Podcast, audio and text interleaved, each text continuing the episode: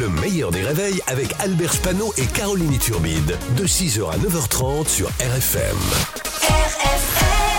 Limité à 80, Pascal Atenza. Et on accueille ensemble Pascal Atenza. Bonjour Pascal. Ouais, bonjour Albert, bonjour Caroline. Salut mon Pascal. Vous tellement bien aujourd'hui.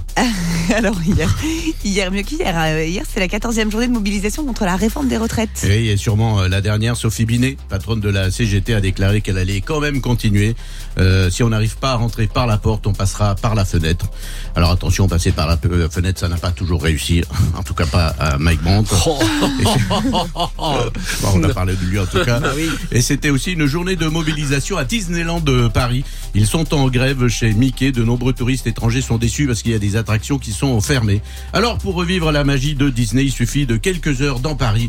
Par exemple, le train fantôme. Bon bah tu prends le RER A, hein, même même sensation, la trouille au ventre. Et puis l'emblème de Disney, c'est quoi hein? C'est Mickey et Minnie, hein, un couple de rats.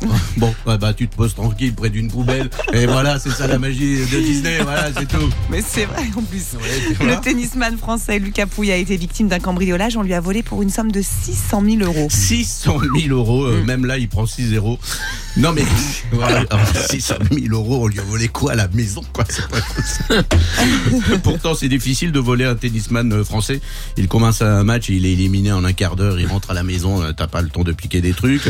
Alors la police annonce que le voleur lui ont pris des bijoux, des montres de luxe. Bah oui, ils ont volé euh, des bijoux, des montres de luxe, n'avait pas lui voler des trophées. il n'en a pas. Euh, alors l'autre info sur Roland Garros, c'est le guide de la parfaite hôtesse qui stipule qu'elles doivent euh, avoir les jambes et les aisselles épilées. Et c'est vrai hein, que le gazon qui dépasse du filet, c'est quand même pas très élégant, sauf à, à Wimbledon. Euh, Bien sûr. Jean-Luc Mélenchon n'exclut pas la fin de la NUPES. Oui. La NUPES euh, n'exclut pas la fin de Mélenchon, donc ça va. Oui, le, gazon qui dépasse le filet, oui, je suis désolé, bah, vieille on a l'image, expression. on a l'image, mais ouais, non mais c'est très clair. En ce moment, euh, Albert n'en peut plus. Oui, c'est ça. Bah, il venait d'avoir l'image, en fait. Il lui faut un peu de temps. En ce moment, Mélenchon raconte un peu n'importe quoi. Il a dit ah bah la mauvaise République, mais comme la République c'est lui, logiquement il vient de dire ah bah Mélenchon, euh, très brillant.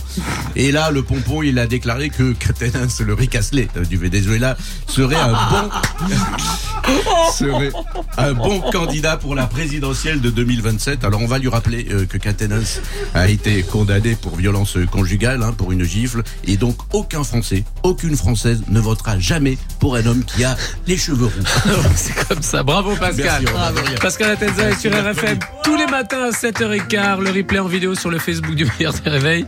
Et aussi en podcast sur les plateformes rfm.fr. Le meilleur des réveils, c'est seulement sur RFM.